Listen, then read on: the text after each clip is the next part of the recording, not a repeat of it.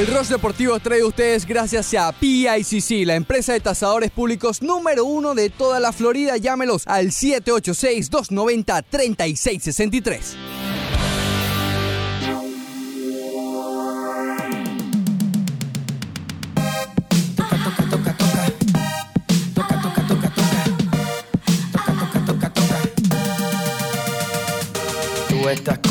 Yo estoy coqueto. Tú y yo hacemos un buen dueto. Tú eres una loca y yo soy un demente. Contigo me quedo hasta que se me caigan los dientes.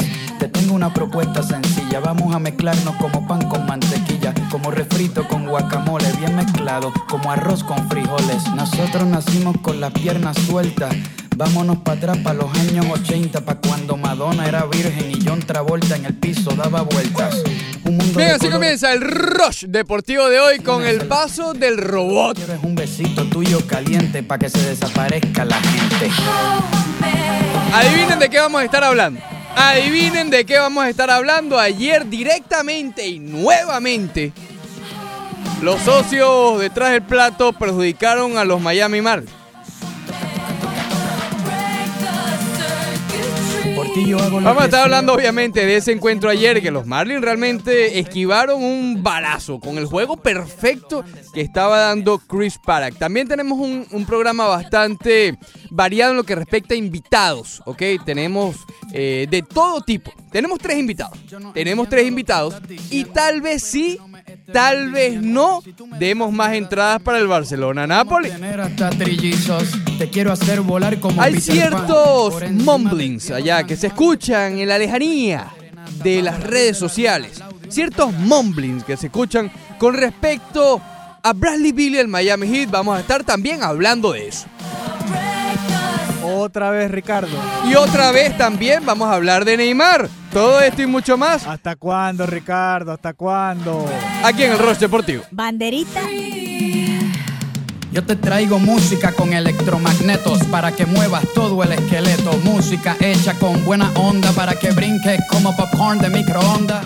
Y así arranca el Rush Deportivo.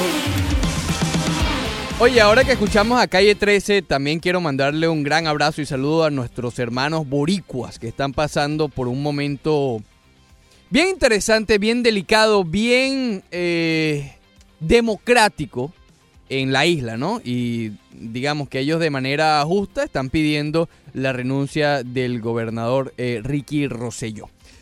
Buenos días, Leandro Soto, ¿cómo estás tú? Muy buenos días, Ricardo Montes de Oca. Yepes, very good, fine, thank you. ¿Y tú cómo estás en el, la Mejor que mañana de nunca, hoy? mejor que nunca. Te noto bastante animado para el programa de hoy. Estoy bastante animado a pesar de que agarré un tráfico de una hora y media. Sí, Eh, fíjate que hoy no te afectó el tráfico No, no. emocionalmente. Mm. Siempre lo hace porque cuando tienes un tráfico de eso de una hora y media, llegas aquí con una cara de amargado que no te la aguanta nadie. ¿Tú sabes Entonces qué? hay que calársela todo el día. Son las 9 y 5 de la mañana, no dije eso, es 18 de julio, no Sí, importa. Eh, Antes de entrar en materia, para contarte mis, tú sabes, mis, mis, mis crónicas de... Tus crónicas. eh. ¿Tus Shift Chronicles? Correcto. No, no, Shift, eh, de, venir para acá. De venir para acá. ¿Sabes que en el Palmetto hay unas pantallitas que son macabras? Sí, sí, ¿Qué las es? que cobran. No, no, no, esas no. Hay unas macabras. Que cuando tú vas a lo lejos y dice tres líneas bloqueadas a la altura de la 103. Sí, sí, sí. Y yo de iba, esa, de mira... esas pantallitas portátiles. Aunque las, pone ahí un camión. Sí, sí, sí. Eh, son macabras. Son macabras. Son macabras. Entonces ahí uno eh, Son opta- buenas para el medio ambiente porque usan energía solar, Ricardo. uno opta por abrir eh, el mapita del teléfono celular para ver las alternativas.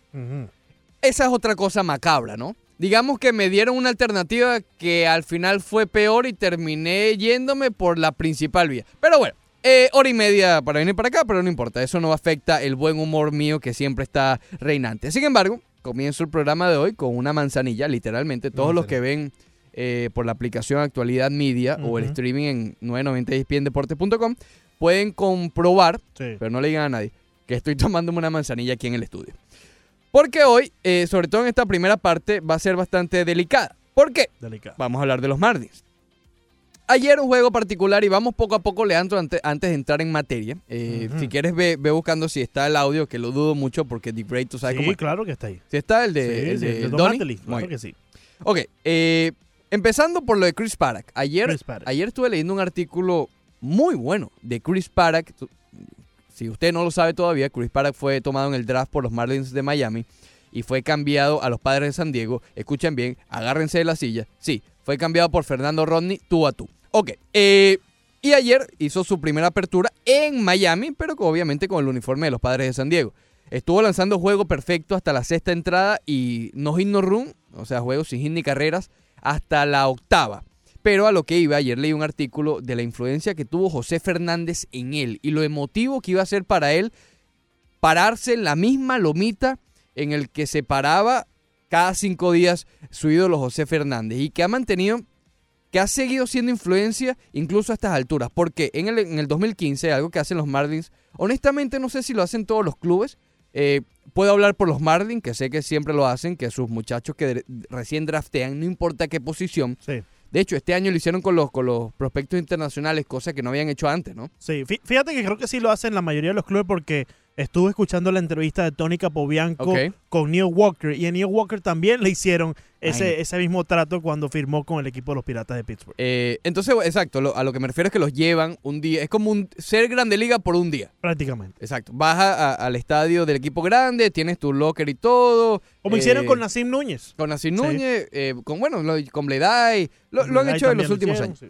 Eh, claro, después de eso viene, viene, viene fuerte, ¿no? Es como, Sí, ok, un día, ok, Después de, Rookie eso, Ball. después de eso empieza la Rookie Ball, rookie ball y guagua y todo eso. clase A y empieza Calorcito, olvídate de todo Sí, lo la- bonito. La, aire vida, la vida difícil antes de llegar a la Grandes Ligas y poder disfrutar de eh, todos los beneficios. de- Exacto. Que lo hablamos con Harold Martínez el Ujú, viernes pasado. correcto, Si- si, correcto. no lo escuchó, eh, está en el podcast La 990 de ESPN Y Deportes. también la en el. YouTube. En la y en el 990. YouTube y creo que allí TV también, no me acuerdo si lo Montero. Eh, bueno, el punto es eso, que cuando él fue en su momento, en el 2015, él, él dice que él era muy introvertido para entonces, ¿no?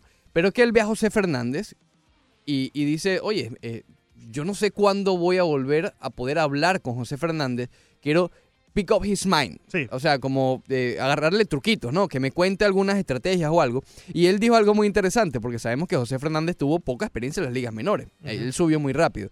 Eh, que él como un joven decía, oye, pero José Fernández también es muy jovencito. En esa época que a lo mejor José tenía 22, 23 años Claro. y Padak 20. Entonces él dirá, oye, este tipo que ya es un caballo y básicamente tenemos una edad cercana. Yo quiero ser, digamos, me veo proyectado como él.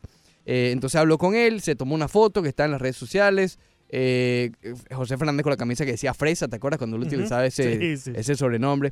Y él habla de cómo el proceso del cómo volvió José Fernández la Tommy John, que si bien por razones que ya conocemos fue muy poco el- el- el- la carrera de, de Fernández después de la Tommy John, él regresó bien. Él regresó en su tope y cuidado si no mejor. Él regresó con todo en donde lo dejó antes de la Tommy John. Sí. Y Parak vivió un proceso similar y eh, siempre tuvo como meta y todavía los estándares que se pone él como números que quiere alcanzar en su temporada de novato y a futuro son los de José Fernández. Él tiene en la mente y escrito los números de José Fernández como eh, cuando ganó el novato del año y creo que quedó tercero o cuarto en la votación por el Cy Young. Eh, lo que pasa es que Kershaw ese año estaba mandado a correr lo tiene como meta, como objetivo de llegar allí. Es decir, todavía lo tiene como estándar. Es- Esto habla un poco de la influencia que tuvo esa reunión que habrá durado, ¿qué? Vamos a suponer, dos horas o menos. Claro. Es decir, no creo que se haya sentado a hablar dos horas con José Fernández y todavía es influencia en él. Entonces, obviamente, ayer el hecho de que estuviera lanzando en el mismo montículo José Fernández probablemente haya sido bastante motivo para él. Imagínate que los Marlins no hubiesen efectuado ese cambio, ¿no? Y que si bien hubiese pasado lo que pasó con José Fernández, lamentablemente Chris Paddock hubiese tenido esa experiencia que vivió con José Fernández Sí. como herramienta para poder brillar con el equipo con el cual brilló también José Fernández. Ayer Chris Paddock llegaba al clubhouse de los padres de San Diego vestido de pie a cabeza a Montes de Oca como un cowboy, como un eh, vaquero del viejo oeste, con su sombrero, sus botas y todos. Extraño Incluso la- el corbatín. o Sí, que es ¿cómo? como una cuerdita que sí, se que es como una cuerdita específica, todo.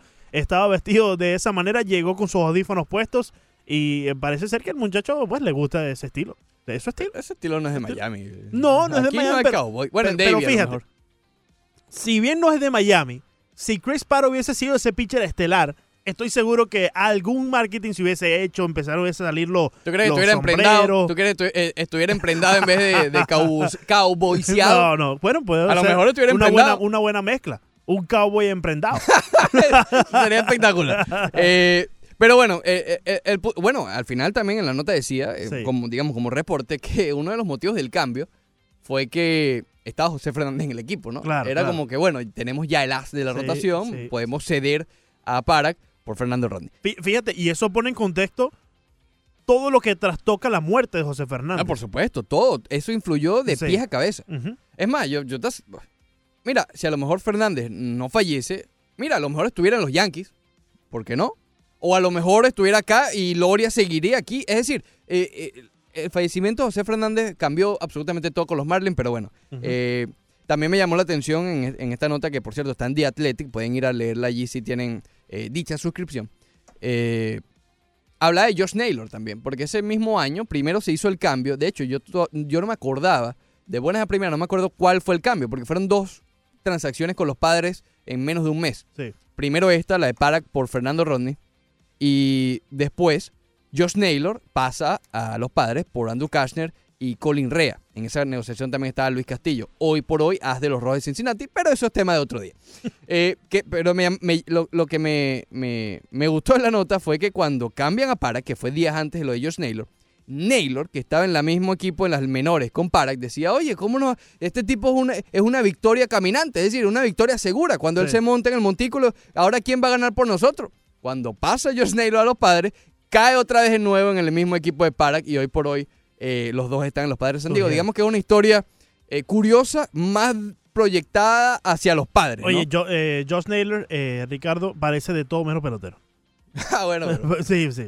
El muchacho tiene su cualidad, es, es bueno, Tiene mucho poder, sí. tiene mucho poder, pero tú lo ves y en verdad no, no tiene ese estilo Está de crudito ¿no? todavía. Eh, claro, también se, se le nota que obviamente está eh, surgiendo en el nivel más alto y no sé si el left field sea la mejor eh, posición No, para en absoluto no. Obviamente ahí está Eric Hosmer y, y va a tener que aprender a jugar el right field, disculpen, eh, pero no lo veo, en verdad no lo veo. Tiene cara de primera base slash designado. Sí, sí. Es decir, y- ahí. sí, sí. Cuidado si no que echerante. pero Cuidado, si- bueno, eh, creo que es zurdo en sí. So, no- no- ¿Oh, sí? sí, creo que es Acuérdate zurdo. que yo te dije que yo con eso no me acuerdo nunca. Pero fíjate, si llega el DH universal, eso sería mejor, Ah, eh, lo mejor que le puede pasar, no solamente a los padres, sino a peloteros que están en la Liga Nacional, que tienen las mismas características como Josh Naylor. Oye, tú sabes que con todos los cambios en el béisbol, que repito, ya vamos para allá. Sí, Tenemos sí, un sí. invitado especial para hablar de eso específicamente.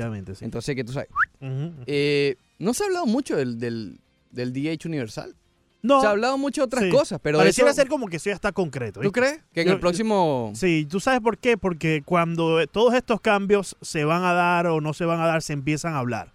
Y se están eh, eh, divulgando y comentando a lo largo de, de aquí hasta que se dé el, el cambio, ¿no?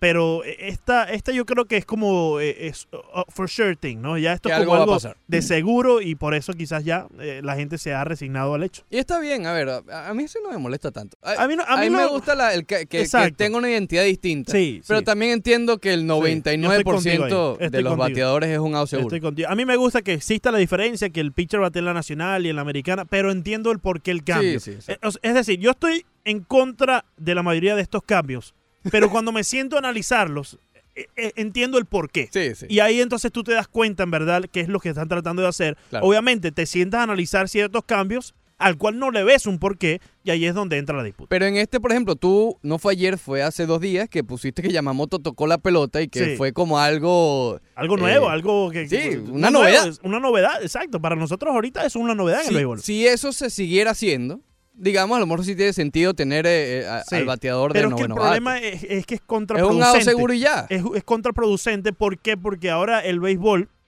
ya no lo estamos viendo por ese tipo de estrategia. Lo estamos viendo frente a una pantalla. Y la pantalla te está diciendo que el toque de bola es algo que, que no te ayuda. Que no te ayuda. exacto. Sin embargo, en ese toque de bola, los Marlins se fueron arriba después porque tenían hombre en segunda y tercera. Gracias a ese toque de bola de Jordan Yamamoto, los Marlins tuvieron la oportunidad de acercar un poco más los corredores. Que es la lógica, ¿no? Pero, ¿Es la lógica? pero bueno, en fin, digamos que este cambio no... Ese béisbol de, de ir estación por estación, imagínate, primera base una estación, segunda otra y tercera otra. Claro. Ese béisbol de ir estación No. por estación ya, ya no existe. ¡Jonrón! Ahora el béisbol es eh, de primera a home, lo más rápido Esos son los posible. millennials, Leandro. Son los millennials. Tú sabes que el otro día, porque a nosotros nos dicen millennial por allí. Sí, pero nosotros no somos Eh, millennials, ¿no? El otro día salió por las redes sociales como un... un- habían Un como... short, como ah, un side short. Exacto. Entonces decía, las ¿Sabes cuando cosas... vas a comprar algo y no, no te sabes tu, tu, eh, tu talla o tu lo que talla? sea. Entonces te dan ahí como Habían como una tabla. 30 opciones, creo. Sí. Y, y, la, y decía arriba, elija las que usted ha probado. Eran, eran alimentos, ¿no? Ujú. Y si has probado de 5 a 10, de 10 a 20, de 20 a 30, eh, ¿qué nivel de millennial era? Yo no era millennial, he probado 5 de todas esas. Sí. Co- cosas rarísimas. Cambucha, ¿te acuerdas que te la comenté el otro Sí, día? sí. Cambucha la tuve que poner porque la probé aunque la desagradé, me desagradó por completo. Eh, pan de, de- de- de aguacate, cosas raras. Uh, no, no. Cosas raras. Eh, no. Pero bueno, no soy, así que no soy milenio.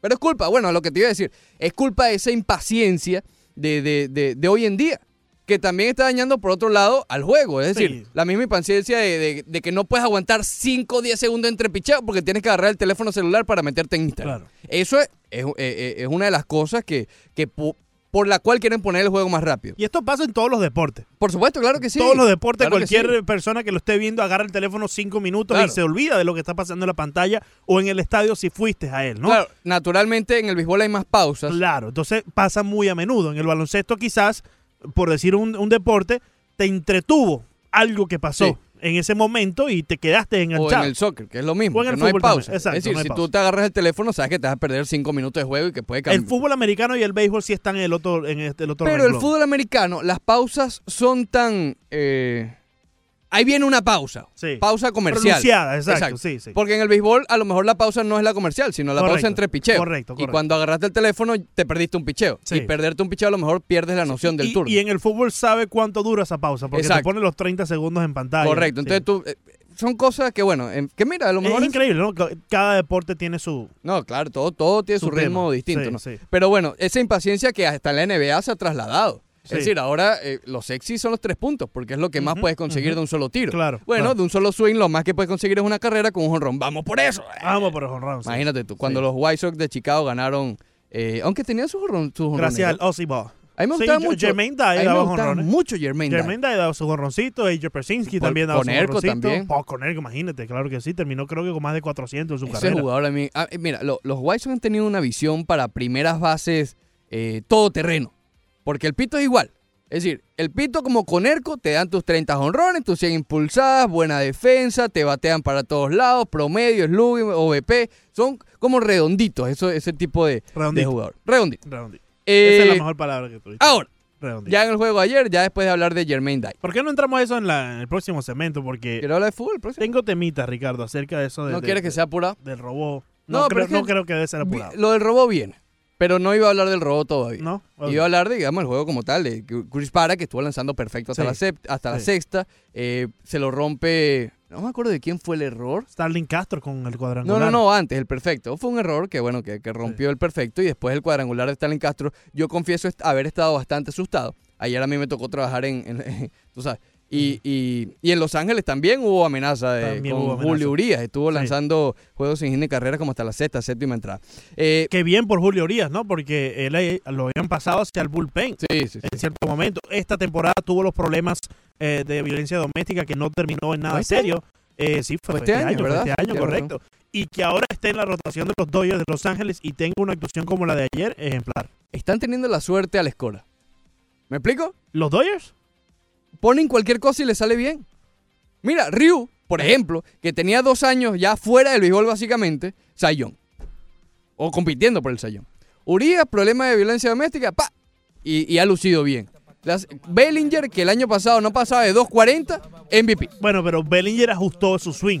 Claro, claro, pero, pero, Volvió el swing que tuvo en el 2017 cuando le fue muy bien. pero tampoco tenía tanto promedio, no te creas. Fue novato del año y todo, pero en, el- tampoco. en el 17.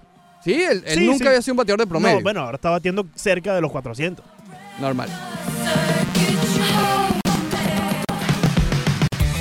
Después del corte comercial, corte comercial, más del Rush Deportivo.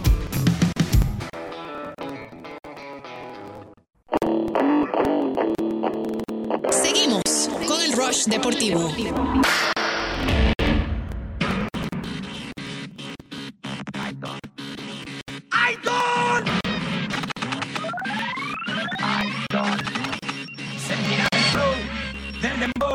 No podrás comer de ese show. Ubícate, prepárate, porque este party empezó. Bueno, regresamos al Rush Deportivo. Leandro Soto y Ricardo Montes de Oca hasta las 11 de la mañana. Recuerden que se pueden comunicar con nosotros al 786-801-5607 en 990 y ESPN Deportes en todas las redes sociales. Hoy con música estilo robótica.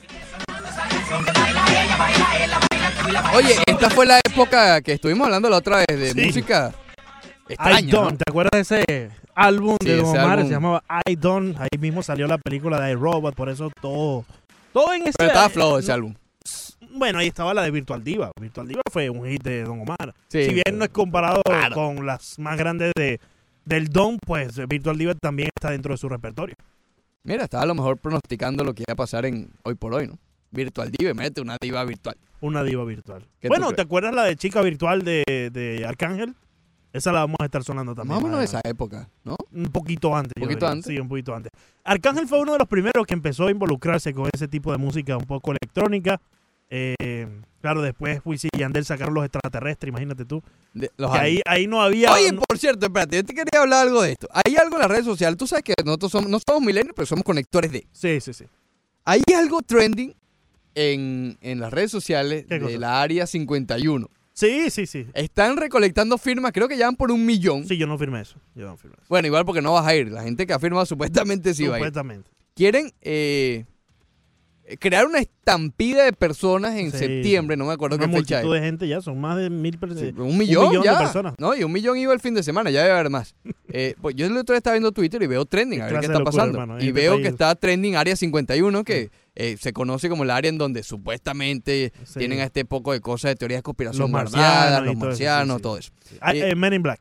Exacto. Entonces yo veo que está trending y digo, ¿qué es esto? Bueno, total que es una gente loca que está recolectando firmas para crear una estampida y atacar el área 51 y ver qué es lo que está pasando definitivamente ahí en el área 51, que queda en Nevada, eh, no en Las Vegas. Tengan cuidado con eso porque pu- pueden pasar cosas extrañas ahí también, pero no, no es lo mismo del área 51. Cosas locas que pasan en este planeta, brother. Pero bueno, antes, hay que aprovechar que Leandro no me está prestando atención para hablar de fútbol.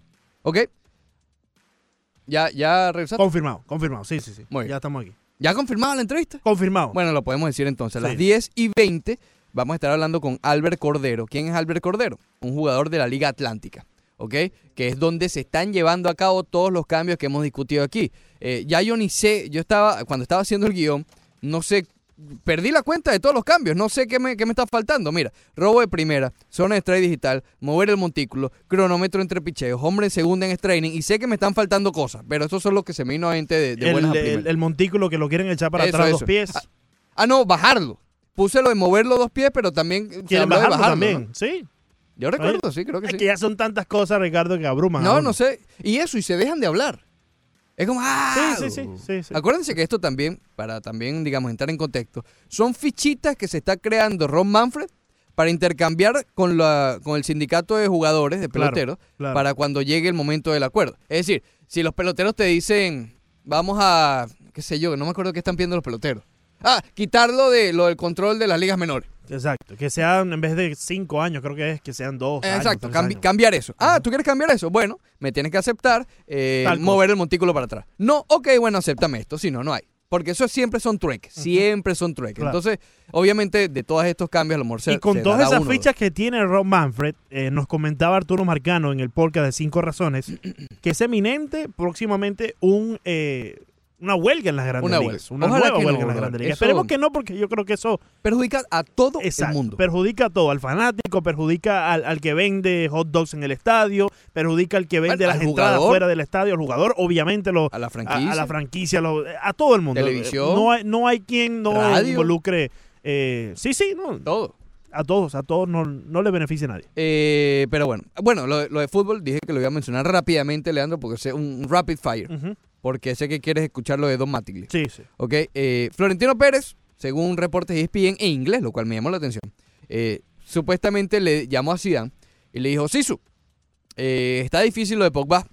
Yo creo que lo ¿Así de Pogba, mismo? sí, está difícil lo, lo- que se conque- que concrete lo de Pogba, así que no te hagas muchas ilusiones, le dijo Florentino Pérez a Zinedine Zidane. Entonces, partiendo de esto, yo creo que el Real Madrid ya, ya, hoy, debe ir por Eriksen. Ya, ya. No perder tiempo, ok, ya yo sé lo de la caja y todo lo que tú quieras. Eriksen se le ofreció al Real Madrid con los brazos abiertos. Aquí hace estoy. tiempo. Hace tiempo. Y Eriksen, a ver, había un debate fuerte entre Eriksen y Pogba. Sí, Pogba es el nombre sexy, pero Eriksen tuvo tremenda temporada con el Tottenham. Bueno, tanto que llegó a la final. Eh, yo lo llamaría y concretaría eso ya porque sí, el Real Madrid muy bueno eh, y los hemos alabado, los, fichajes, que por cierto, quiero también alabar los del Atlético de Madrid, que calladitos están haciendo lo que suelen hacer, encontrar perlas escondidas por allí. Eh, aunque lo de Joao Félix le costó billetes. Pero bueno, creo que ahí tienen algo.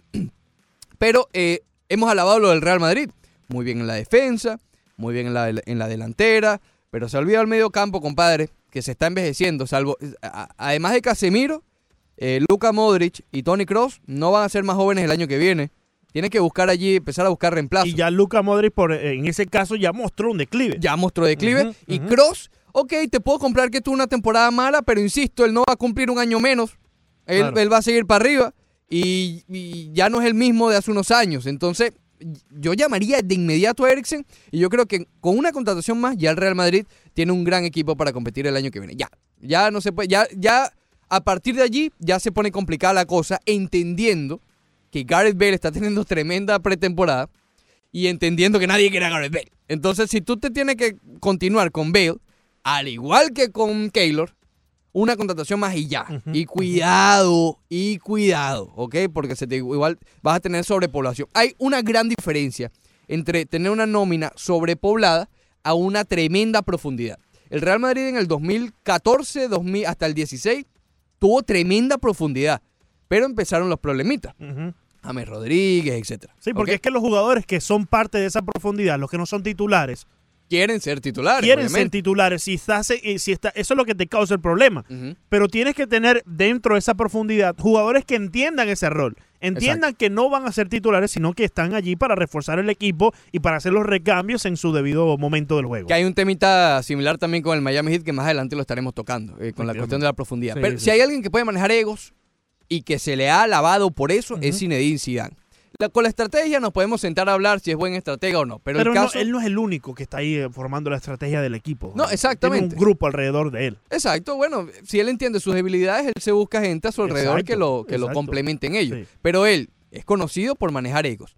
Que con esta cantidad de jugadores que va a tener el año que viene, porque ya empezó la pretemporada, eh, en un mes y unos días comienza ya la campaña, a finales de agosto. eh, ok, a lo mejor sales de uno o dos jugadores, pero no nos caigamos a mentiras. No, no van a salir todos los que se esperaban que, que iban a salir al- a- a- apenas terminó la campaña anterior. Sí. Entonces, a lo mejor por este año, oye, puedes manejar los egos y tener eso a tu favor. En vez de sobrepoblación de nómina, aprovechar esa profundidad que puedes tener. Decía lo del Atlético de Madrid, porque ya también se confirmó la llegada de Kieran Trippier, eh, junto a Joao Félix y Mario Hermoso. Que por cierto, en esa, en esa acuerdo con, con Mario, no le voy a decir hermoso nada más, eh, le llega también al Real Madrid algo por cuestiones de ficha parcial, una cuestión de esas extrañas allá en Europa. Eh, creo que el Atlético de Madrid, tras la salida de Griezmann, han hecho contrataciones, eh, salió Godín también, es decir, es como una renovación. No creo que para este año ya sea, sea el mismo Atlético de Madrid del año pasado en lo que respecta a competitividad, pero creo que están haciendo contrataciones dignas del Atlético de Madrid. Jugadores que quizás nadie vio venir, que a la calladita y de repente terminan siendo eh, una sorpresa. Ahora, dos cositas más. Semedo y Dembélé, según el Barcelona, son intocables. Ven, acá. No entiendo. Yo, yo te, te confieso, no entiendo eh, No entiendes. estas técnicas del Barcelona. Porque, fíjate, mira la gran diferencia. Que también, ¿ok? Valverde manejando egos, no sé qué tan bueno sea, pero van a tener un problema similar también. Cuidado, si no, más grave que el del Real Madrid. Porque eh, cuando hablamos de sobrepoblación y de, lo- de los egos, hablamos de Gareth Bale, de Isco, de Hazard, de Benzema. Ok, ahí tampoco es que hay unos egos gigantes. Hazard tiene su ego, sí. Isco también, pero imagínate, Isco tiene un año sentado. Keylor, bueno, normal. eh, pero en el, en el Barcelona vas a tener problemas de Dembélé, que le gusta jugar bastante PlayStation. Griezmann, que tiene su ego, ¿ok? Eh, Messi, que es intocable, pero tiene su gran ego allí, ¿ok? Suárez, yo creo que ya no, ya no tanto. Suárez se ha adaptado bastante a, a, a- a la- a lo que está haciendo el Barcelona. Pero cuida, y si llega Neymar, imagínate. Ahí sí va a tener que tener una varita mágica de egos. Entonces no entiendo cómo con Dembélé y Semedo ahora son intocables. Última parte de, la- de lo de Neymar, Leandro Soto. Te has mandado a correr. Me ha mandado a correr, que lo tengo, tengo que decir. Disfruta, disfruta. Ya comienza el fútbol, Leandro, estoy emocionado. Esta gente no descansa, brother. Pobre Dámelo de Neymar, Montes de Oca, por favor. Capítulo hoy de Neymar. Capítulo hoy de la novela Neymar.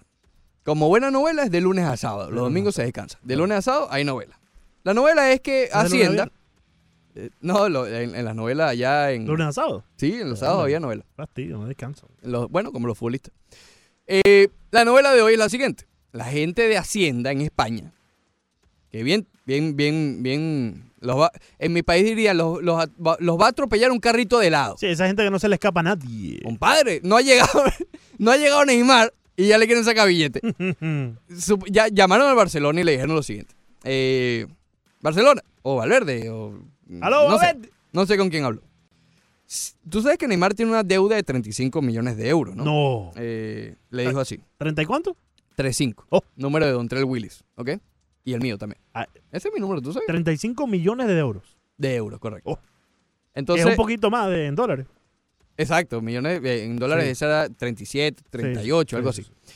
Entonces le dijeron, tú sabes que si él llega para acá, eh, o sea, para el Barcelona, para España, o para el Real Madrid, o para donde sea, que si él pisa España, los primeros sueldos de él que lleguen a 35 millones son para acá, pa, pa, pa, para Hacienda. Directo como el tío socio de aquí. de- Digamos que con- el cheque, el cheque de nómino, de nómina, no va a salir a nombre de Neymar, No me diga. sino a nombre de Hacienda hasta que llegue a los 35 millones de dólares. Oh. Esto es un reporte supuestamente exclusivo de Mundo Deportivo. Digo supuestamente porque ya ustedes saben cómo yo manejo la, la información de la prensa española, ¿no? De Mundo Deportivo reporta, lo cual, digamos, le da validez porque Mundo Deportivo, al igual que Sport.es, son más, eh, son conocidos por ser de más tendencia del Barcelona. Entonces, esto es algo, o sea, que, que no- Les no- afecta a ellos. les afecta a ellos, correcto. Porque obviamente Neymar, así será el deseo tan grande de Neymar de volver al Barcelona, que Eh. incluso va- sabe que tiene que sacrificar 35 millones de euros. Imagina, Leandro, 38 millones de dólares eh, es- eh, lo gana un prime de un jugador aquí en Grandes Ligas o en la NBA, en donde sea. Ese es el, el sueldo de, de Mike Trout, por ejemplo. En un año más o menos. ¿No? Antes de la extensión, después es como 50, una cosa, 40. Sí, y pico, sí, antes es de una la locura, extensión. ¿no? Pero bueno, son- 45 creo que son por año después. Entonces, bueno, obviamente eh, eso es lo que está pasando y con, y con el jeque molesto como reportamos ayer. Subiendo los precios de la gasolina. Hoy, hoy subió, Subió. hoy pasé por ¿Tendrá una que ver eso con el jeque, chico? No, el de acá no creo, pero allá deben estar sufriendo. Allá en Francia deben estar sufriendo. Allá debe estar en burro ahorita. Bueno, más adelante vamos a tener una entrevista con Guillermo Guerra. Vamos a estar hablando de la nutrición deportiva aquí en, en la 990 de ESPN Deportes. Pero antes de irnos a la pausa, vamos a ir calentando motores, Leandro. Vamos a ir calentando motores porque después de esta entrevista también, como ya lo mencionamos, vamos a estar hablando con un jugador de la Liga Atlántica, que es donde se están llevando a cabo todos los cambios en el béisbol de las grandes ligas. Eh, bueno, te voy a dejar elegir a ti. Sí.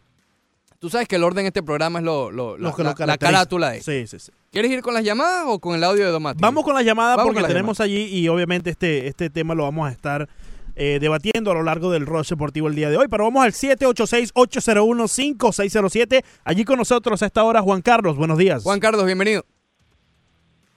Hola, buenos días. ¿Cómo estás, hermano? Adelante. Oye. Oye, ¿saben ustedes ahí si Tony ya viró de antiguo de Cuba? A Tony, que si ya está acá o en Cuba, no entendí la pregunta. Que si ya regresó de Antigua y Barbuda, porque él estaba con Messi allí. Oye, Messi en una, una fotico de esa, Messi en una fotico de esa le hizo Sí. una publicidad grande a la cerveza, ¿viste? Oh, la gente está feliz, la gente corona. Sí, es que Tony, no sé, bueno, cuando vean ahí le preguntan a ver si cómo pasó Bueno, si ya- con Messi, porque él duerme con él. Ahora le preguntamos, Juan Carlos.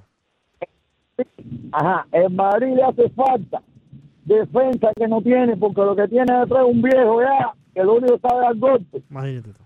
Un viejo que sabe dar golpe nada más, y el otro que ya no quiere jugar en el Madrid, pero que este año le pidieron que se quedara ahí, aguantar un poquito. No Llegó. buscan defensa, Sí, Grima, Grima se los come.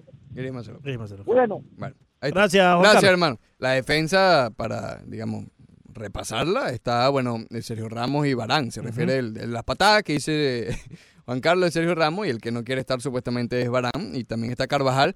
Y estará Ferland Mendy en la parte izquierda o Marcelo si se recupera o qué sé yo. Ricardo, buenos días. Ricardo, ¿Qué pasa, muchachones? ¿Qué pasa por ahí? todo, todo muy bien, compadre, todo muy bien. Hasta ahora. a- a- veo, veo cierto a- azul que predomina en la cabina ¿Tú de- dices? ¿Tú dices? de transmisión. ¿Tú dices? Es, es un azul total. Total. Vaya, no. Para no exagerar. ¿Cómo está la cosa por ahí? Muy bien. A ver. Vamos al tema, hermano. ¿Espectacular o no? Espectacular, espectacular. ¡Espectacular! Pasa que Leandro estaba calladito, estaba escuchando atentamente lo- la cuestión del azul. Óyeme, sí, mira, si Griezmann funciona, va a ser un escándalo público lo que va a haber en el Barcelona. Y déjame decirle a Tony, esto es rápido, porque estamos de- rápido. Sí. Déjame decirle a Tony, pues. Tony, nosotros hemos tenido saludos a los árbitros o a, los- a la Manola. Manola. Tony, nosotros hemos tenido la suerte Orillo, Orillo de tener un árbitro que nos arbitre un juego Escucha, y que tenga que llamar al FBI para que le cuide a la familia, Va. porque le están, le están pidiendo la cabeza. Nosotros hemos tenido eso. Dale, un abrazo. Vale. Eh, todo flojo, Ricardo. Eh, hoy está, hoy estuvo Bastante bastante. flojo, bastante flojo. Alfredo también está con nosotros en el 786-801-5607. Buenos días. ¿Cómo está mi hermano?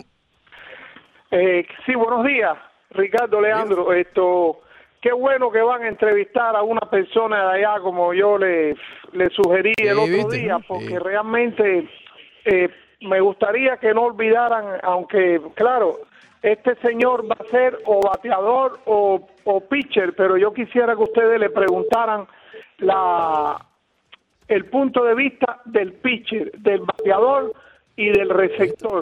A Sí. ver si han habido Bueno, protesta con eso, si están de acuerdo, si creen que es positivo. Eso es lo que quisiera que, no sé, pues yo realmente deseo que eso venga aquí para evitar problemas. Para Gracias. evitar problemas. Gracias, Alfredo. Gracias, Eh, Alfredo. Sí, vamos a estar hablando Sí. con Albert Cordero, eh, es receptor. Es receptor, así que él va a saber el punto de vista del receptor, Mira. obviamente, el punto de vista del pitcher, también lo va a vivir como bateador y va a poder darnos un poco sobre esa conexión que existe entre el receptor y el umpire, ¿no? Después de estos cambios, ellos dos van a tener que estar eh, hablando mucho, eh, intercambiando opiniones durante el juego y quizás nos pueda dar algún dato Oye, acerca de eso. Eh, ahí me llama la atención, mira, lo encontré. Me Ah. llama la atención, eh, ¿cómo tú anotas el robo de primera? Es decir, ¿a quién se lo atribuyes? ¿Al pitcher por wild pitch o al Sí, catcher? eh, eh, o- no es un turno. Ah, eh, él- nos va a poder decir exactamente, pero ayer estábamos comentando acerca de eso en el Marlins Park y según lo que eh, entendí, entre tantas personas que estaban eh, dando su opinión allí, Mm. pues no es un turno oficial. Claro, pero es tal como una base por lo bola. tiene, pero lo tienes que atribuir a algo, ya sea al whip del pitcher porque se le envasó a alguien o, o cómo tú... eh, es que tienes que justificar. Amanecerá y veremos, Si, si lo consideras un error, si se lo das al catcher, si se lo das al sí, pitcher. Sí, sí. Porque el catcher, ahora, bueno, ya lo hablaremos con Albert Cordero, eh, tiene que estar, tiene que estar, cambiarse el chip. Fíjate, el, Porque si no hay hombre en base, eh, digamos, en un wild pitch, el- tú ni lo buscas. El catcher, cuando no hay hombre en base y tienes un out, dos out, se relaja un poco. No sé si tú has visto a Realmuto que él extiende su pierna hacia el lado derecho. Sí. Eh, Benito Santiago lo hacía eh, casi a, a veces en que se, todos los se arrodillan, lanzamientos. se asientan casi. Exacto. Eh, Iván Rodríguez también lo hacían. eh, extiende la pierna derecha o extiende la pierna izquierda. Dionel Navarro lo hacía bastante. Ahora el, el catcher no va a poder hacer eso.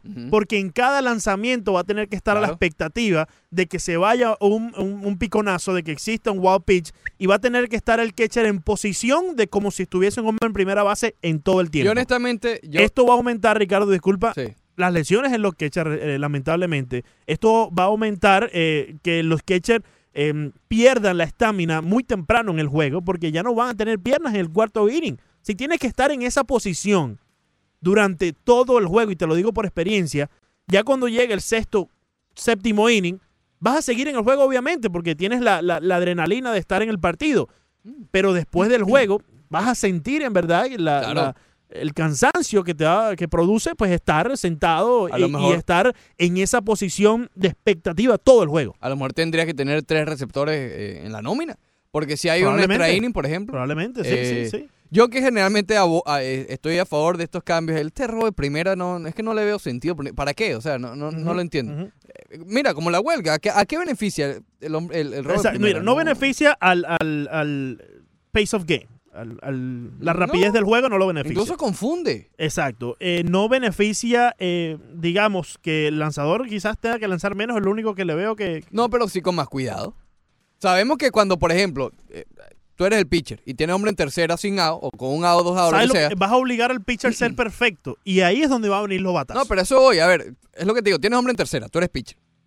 Tú tratas de lanzar un poquito con cuidado porque entiendes que un well pitch te anota el hombre. Claro, claro. claro. Eh, a lo mejor si no estuviera en, en tercera, tú te arriesgas con una curva que a lo mejor te arriesga el rompimiento Sí, y bueno, sí. que se pica, Fíjate, picó. cuando tienes un conteo, una cuenta de cero bolas, dos strikes, usualmente el pitcher que hace usa una de esas bolas que les quedan todavía en, en la cuenta Exacto, con un picheo eh, rompiente Y se que arriesga. pica y se arriesga y tiene la confianza también en su receptor de que la vaya a bloquear. Claro, pero si no la bloquea no pasa nada porque hay, hay una bola Correcto, pero ahora esa confianza le tienes que agregar un poco más de valor. No, yo ¿Por qué? creo- Porque ahora el catcher tiene que bloquearla sí o sí. Tiene que ser que una esa- muralla china ahí atrás. Yo creo que esa no se va a dar. Es que pon- ponte en el, en el, en el, en el puesto de los peloteros, por ejemplo. ¿A quién beneficia? Nada más a los Billy Hamilton que no se envasan y que corren un montón. A- bueno, no, a- be- beneficia a todos. Porque ponte a pensar, eh, eh, dime un corredor que, no sé, uno que no sea tan rápido dentro de los mismos Marlins, un Garrett Cooper, por ejemplo.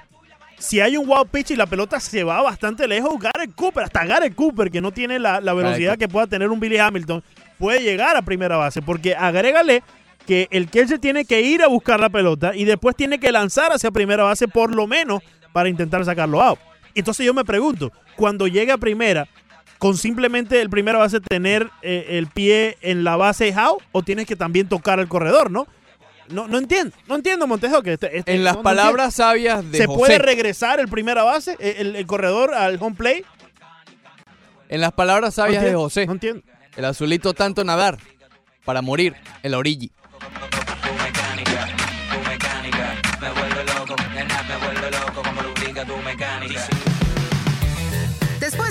Comercial, corte comercial, más del Rush Deportivo.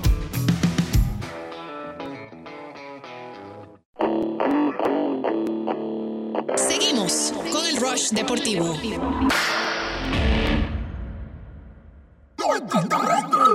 Tienes un cuerpo brutal. El dúo dinámico.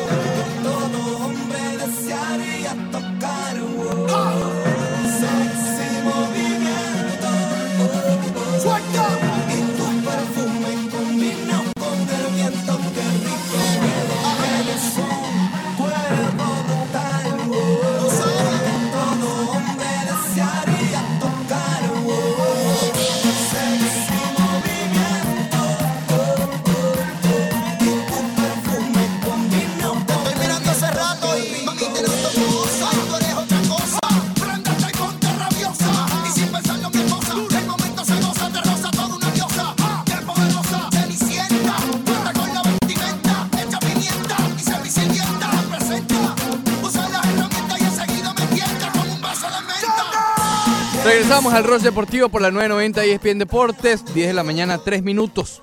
Hoy, ¿qué día hoy? Hoy es 18 de julio del año 2019. Leandro Soto y Ricardo Montes de Oca hasta las 11 de la mañana. Eh, señores, hay entradas. ¿Hay entradas para ver al Barcelona-Napoli? Estoy en control, Leandro. Tú me dices. No, no, me dices. tranquilo, no te mandes a correr, Oh. no te mandes a correr. Eh, Todo poder viene cierto, con una gran responsabilidad, diría el gran Spider-Man. Ayer nos llamó, eh, eh, no ayer, esta mañana nos llamó Jesús Altuve para agradecernos acerca de estas entradas ¿Las de Barcelona. Sí, ya las vino a buscar, ya las tiene en su poder. Y bueno, está muy agradecido con la 990 y ESPN Deportes y el Roche Deportivo por darle ese premión, como Y, él mismo claro, lo y la, y la sección de filete. La Sí, sección sí. 100, compadre. Yo no Sí, había leído filete, bien. Ricardo. Es filete aquí por Sección favor. 100 es filete. Sí, sí, es low, lower, low level, ball, ¿no? level, lower level. No, no se dice ball. Low ball. Lower level, yo siempre lo he conocido Ok. como level, Ricardo. Muy no sé si allá No, no, yo tazón. confío en ti. No, no, no, allá el universitario no está No, solo. ti- no. Créeme que no. ¿Cuántos pisos tiene el universitario? Uno, uno. Uno solo. ¿no? ¿Qué? Oye, Gracias a Dios que no día de hoy, imagínate. ¿El palco de prensa? Me diera miedo. No, es como al final, allá atrás, una cosa, Sí, una en el mesita. mismo nivel. Pero va subiendo, es decir, no, claro, como, claro. no es flat. Claro. Es más como un, fíjate, es más como un bol. Bueno, Como un bo. hay entradas, pero eh, vamos a ver, vamos a ver. También hay de cine. ¿De cine también? Sí, Hobbs ¿Cuál le interesa más a nuestros eh, Yo creo que es Hobbs oyentes? Yo creo que más, sí. Yo creo que más está la- Que la, secuela de, de... de Rápido y Furioso más que el Barcelona. Sí, yo creo que sí. Porque ese equipito de Barcelona ahorita está, imagínate. Muy bien. ¿Quiénes están ahí en ese equipito, River? No, un equipito. Sí, sí. Eh, ¿Cómo hacemos esto, Leandro? Porque tenemos este segmento, en la próxima parte vamos a estar filete de béisbol, filete con Bueno, los cambios. Sé que filete vamos, con todo. vamos a entrar ya en el béisbol, ¿no? De, de cara. Eso es lo que te quería preguntar, porque hay unas unas cositas que quiero address de, de la NBA. Eh, es- eh, Pero por eso, es que es lo, eso, apenas empiece el béisbol, quiero que no haya vuelta atrás. Eh, Exacto, vamos a empezar con el béisbol mejor. Pero de- de- que no va a haber vuelta atrás. Vamos a empezar con el béisbol. Todavía tenemos el segmento de las I-40 donde A las puedes tú desarrollar todo A lo las que tú 40 quieras. tenemos otra entrevista, Sí, Leandro. sí, sí, pero ahí siempre va a haber espacio. no Ahí vamos a hablar de los huracanes de Vamos, Miami. vamos a hablar de, vamos a hablar de, de- del béisbol, Ricardo. Ok, Bradley Eh, Bill. Bradley Bill se ha estado rumorando ayer. Eh, nuevamente salió el rumor. Va a tener que buscar un robot. Bradley Bill. Efectivamente. Ajá, déjame decirte rapidito. Déjame Mándate te- a correr, dale, mándate a correr, Leandro. mándate a correr. Pasa. Mira, hay varias cosas. Ayer salió el último reporte de Adrian Wojnarowski de CP3, CP3. de Chris Paul, diciendo que Oklahoma no está apurado, que ya está hasta mentalizado en que Chris Paul va a jugar con, con el Thunder de Oklahoma City. Y Miami lo que le dijo es, bueno, dale, ok, dale. Dale, a mí no me interesa. No me interesa a menos que me des dos picks. Y empezó nuevamente un rumor y realmente me pareció un poco extraño A ver. que saliera el- lo de Bradley Bill nuevamente, porque si se hubiese hecho el cambio de Chris Paul y Miami adquiere a Paul y a dos picks en el draft, ok, ahí sí hablamos de lo de Bill. Pero se está volviendo a hablar de lo que estábamos conversando antes de lo de Westbrook, de adquirir a Bill y que venga en esa transacción el contrato de, eh, de John Wall, que se puede decir que es el peor contrato en la historia de la NBA. ¿Qué pasa? ¿Por qué no hay que mandarse a correr todavía? Por lo siguiente. El 26, a partir del 26 de julio, Bradley Bill eh, puede firmar una extensión de contrato por tres años más y 111 millones de dólares. Y Washington se la piensa ofrecer. Si dice que no, Washington tiene que moverlo. Sí, porque ya se destruya esa relación ahí. Exacto, ya se acaba. Si, si, no, si no acepta la, la- la extensión de contrato, ahí sí estamos hablando de cosas Y serias. pierde ¿ok? leverage. Pierde leverage Washington Correcto. por lo que puedan pedir. Porque Claro. ya sabemos que es un jugador que no quiere estar allí. Exactamente. Entonces que Miami, el, la con- el contradiscurso pudiera ser bueno, yo lo espero en la agencia libre y tú te, te calas el contrato de John Wall. ¿Ok? Entonces pudiera ser más realista después del 20 de julio. Eh, hasta ahora eh, ni siquiera han presentado a Jimmy Butler, lo cual llama un poco la atención. ¿Ok? Pareciera que Miami Heat o hay varios factores, o que está esperando hacer algo más para hacer una sola presentación, o el hecho de que eh, Jimmy Butler estaba por Europa también pudo haber afectado, pero estoy viendo en la NBA que se están tardando en hacer las presentaciones. Ayer presentaron a Anthony Davis. Hace años que fue lo de Anthony Davis. Sí, a sí. Kyrie Irving, a Durant no lo ha presentado, creo yo, ni a Kawhi Leonard tampoco. Es decir, eh, puede, puede Paul prestarse. tampoco. A Paul George, es verdad, exacto, no han hecho esa presentación. Lo otro es con Dion Waiters. Está flaco Waiters. Está muy flaco Waiters. Está Ayer flaco habló Waiters. el popular Will Manso con él. Sí, a lo mejor si me deja, escuchamos la entrevista más adelante. Vamos a ver, vamos a ver porque tengo entrevistas también con Pablo López. Starling Castro habló también. Imagínate tú. Ya, bueno, entonces déjame terminar rápido. Adelante, por ya- favor. para que no me sí, regañe. Gracias. Eh, Dion Waiters me da un poco de risa. Porque básicamente dice que le ha afectado bastante, Bastante. las redes sociales, digamos las burlas de que le decían gordo, ¿no? Pero él admite que estaba gordo. Él admite, él, él admite que estuvo eh, básicamente nueve meses sin poder caminar bien y que engordó bastante y, per- y perdió la figura, perdió el shape. Pero entonces no le gusta que hablen de su shape en las redes sociales. No entiendo, no entiendo. Pero bueno, digamos que habló un poco, eh, un poco. No, no quiero decir completamente honesto porque él es un poco cerrado. Pero sí habló que, ha pasado bastante por, por eso que hemos conversado aquí, ¿no? De esos problemas de depresión, de ansiedad. eh, a ver, Pensamos, nosotros pensamos a veces que los, los jugadores, no solamente peloteros, de cualquier disciplina profesional, son robots. están como que eh, aislados de todo esto que pasa en las redes sociales y de todo lo que se puede hablar No, de ellos. ellos Y probablemente ellos viven eso más que el, el- el ciudadano común de día a Sí, día. sí, ellos ven, pues claro, es, es porque es respecto a ellos. Sí, sí. ¿ok? Entonces sí les afecta, pero me, me llama la atención. Mira, yo est- estuve gordo, pero no me gustó que me dieran gordo. Ah, bueno, pero entonces. Pero bueno, yo creo que Dion Waiters, el año que viene el Miami tiene. eh, a ver, si no hay otra contratación, aquí yo no voy a vender humo. Miami no va para título ni nada, pero puede ser un equipo de 48 y cuidado 50 triunfos. ¿Por qué? Ya hay un poquito más de. eh, eh, digamos, los roles están más determinados. No hay problemas en el centro, ya eso se aclaró. El titular va a ser Van Adebayo. No va a haber problemas con, con que quién es el caballo, quién es el alfa, porque está Jimmy Butler. El problema que queda es ver qué pasa justamente con Dragic y Waiters. ¿Por qué? Winslow brilló en el puesto 1 el año pasado, pero sigue estando Dragic, ¿ok?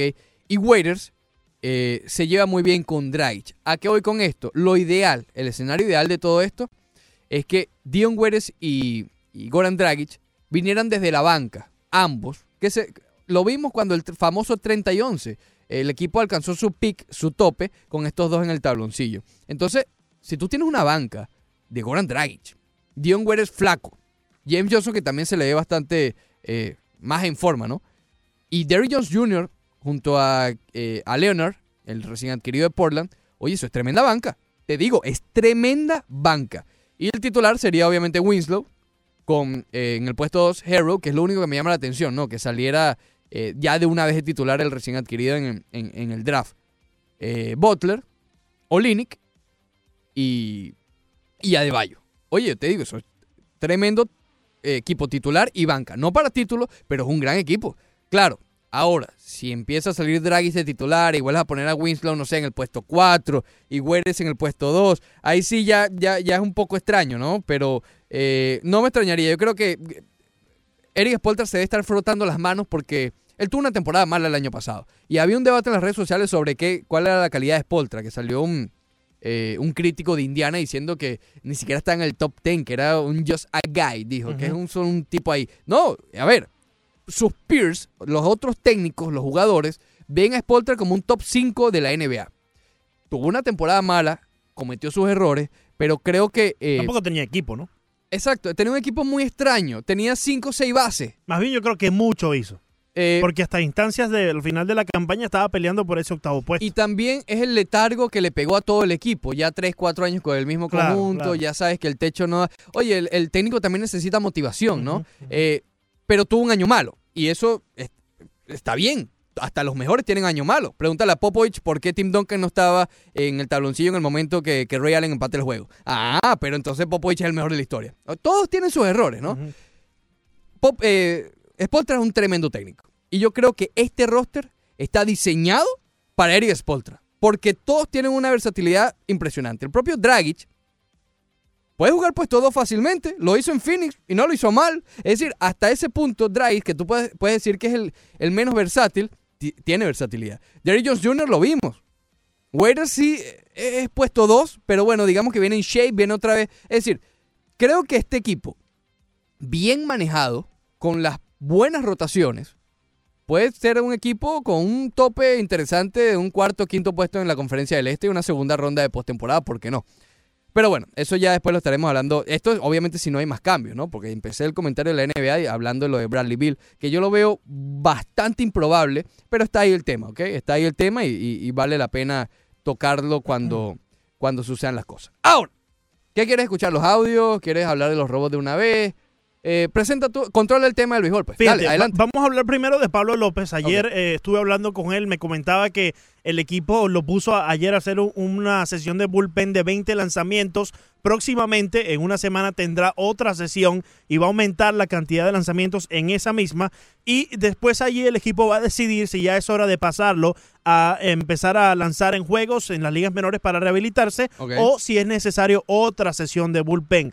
Me comentó Pablo López que se siente muy fuerte, ha aprendido mucho acerca de este eh, momento en la lista de lesionados, está viendo el juego desde otra perspectiva y bueno, eh, allí en las redes sociales ya pueden ver la, la entrevista con eh, Pablo López. Se ve muy bien, se ve confiado Está de en que ESPN Deportes eh, 990 en Instagram. Efectivamente. ESPN Deportes 990. en el IGTV eh, de la ¿En YouTube 990 también está? y ESPN Deportes. En el YouTube eh, la vamos a poner próximamente. Pero se siente muy confiado Pablo López, se siente que ha recuperado la fuerza nuevamente y está usando esta experiencia en la lista de lesionados para aprender un poco más del juego. Sabemos que él eh, de los Marlins es el que probablemente sea el más estudioso del conjunto, ¿no?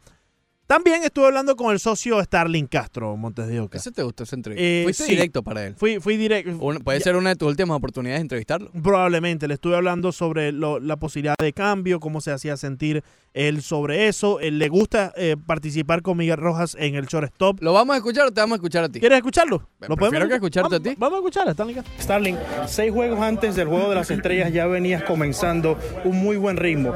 Seis juegos bateando consecutivamente de hit. En ese momento, momento, eh, ¿estabas viendo algo diferente? ¿Estabas haciendo algo diferente que te llevó a ese buen momento? No, no, lo mismo, lo mismo. He estado, he estado haciendo lo mismo ya que si tú como puedes ver, todo el que, nos sigue los juegos, he estado dando buenos contactos, tres, tres contactos por juego y, no, no, no he tenido la dicha suerte de que, de que sean con resultados. Tú sabes, seguir con mi mismo approach a veces es difícil ya que tú te preparas y, y vas al juego y, y tienes buen contacto, haces lo que deberías hacer y no tienes un buen resultado, difícil. Pero ahora, gracias a Dios, las cosas están saliendo mejor y, y seguí haciendo lo que estaba haciendo. Starling, como bien dices, el contacto ha estado ahí, pero quizás no has tenido la suerte de que caigan los batazos. En muchos momentos eso te puede llenar de frustración. ¿Cómo se maneja eso? Sí, te, te frustra, te frustra, te frustra.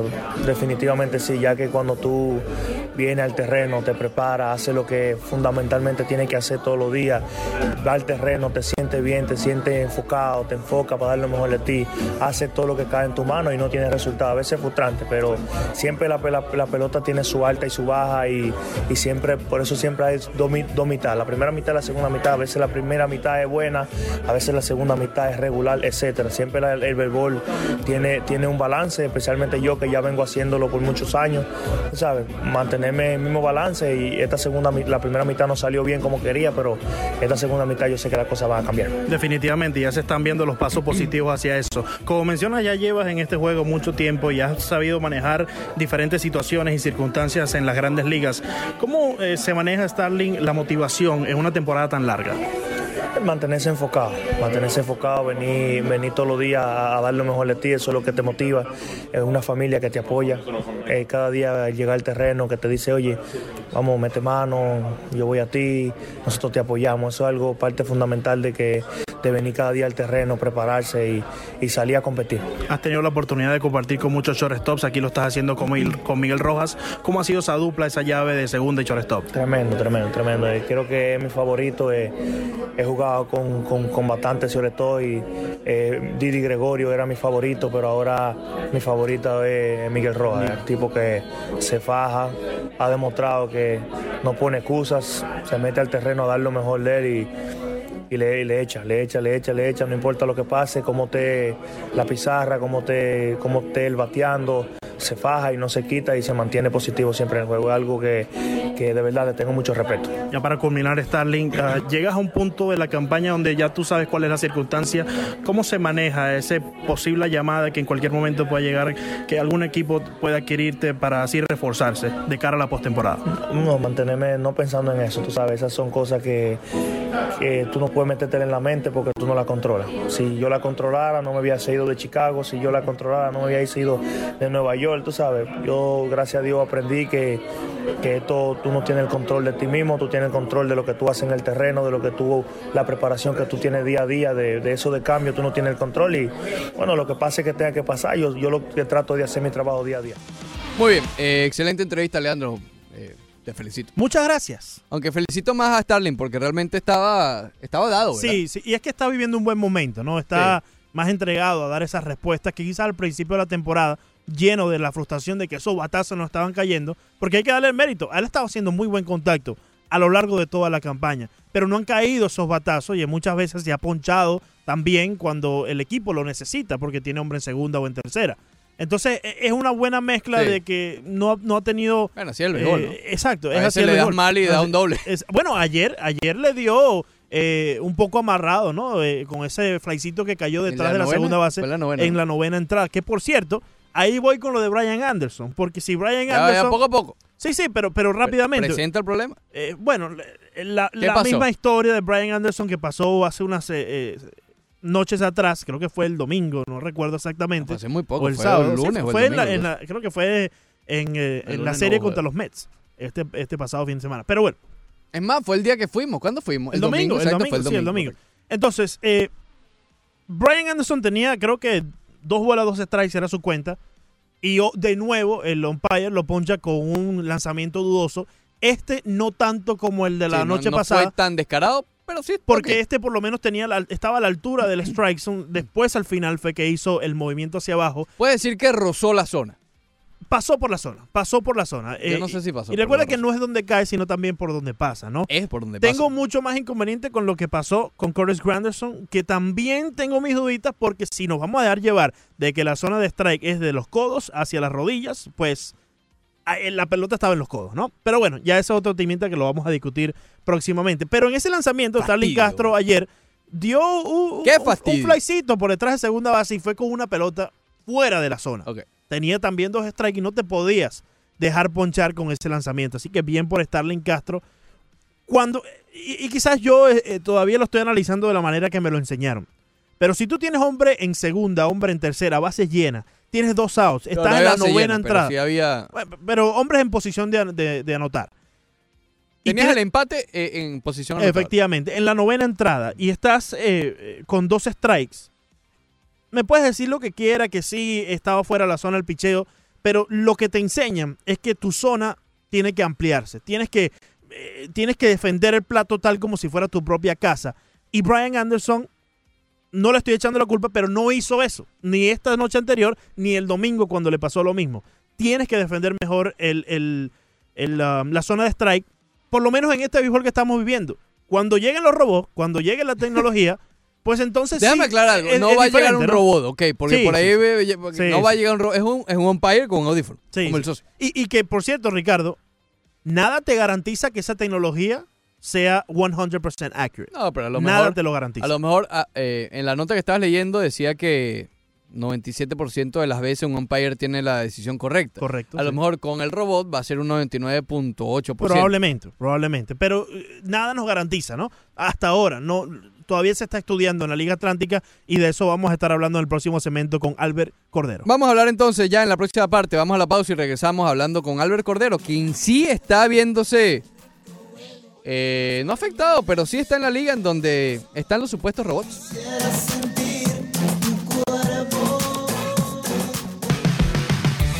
Después del corte comercial, corte comercial, más del Rush Deportivo.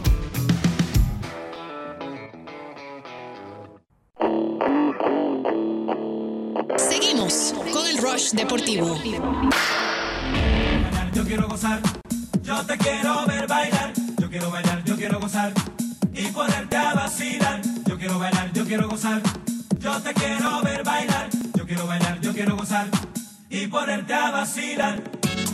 Bien, regresamos al Rush Deportivo, 10 de la mañana, 25 minutos por la 990 ESPN Deportes. Recuerden que nos pueden buscar en las redes sociales en 990 ESPN Deportes Miami. Y allí estamos en Twitter, Instagram, Facebook, YouTube y la página web E ESPN, 990 ESPNDeportes.com. Muy bien, Leandro, ahora tenemos eh, un invitado especial eh, que ya está en la línea con nosotros. Se trata de Albert eh, Cordero, quien está en la cuarta, en su cuarta temporada con los Skitters. Esto en la Liga Atlántica, una liga que se ha hablado bastante de ella en los últimos, ¿qué? Ya varios meses, ¿no? Sí, Desde, sí, sí. desde que se anunció que el comisionado del béisbol de las grandes ligas, Ron Manfred, iba a implementar varios cambios en el béisbol como, digamos, territorio de prueba, esta liga atlántica. Y qué mejor que conversar con Albert Cordero, quien allí es justamente en donde se desempeña. Pero antes de arrancar justamente con, eh, con estos cambios, Albert, eh, bienvenido aquí a la 990 ESPN Deportes. Hablando un, po- un poco, tengo entendido que ya tienes 12 años de carrera, estuviste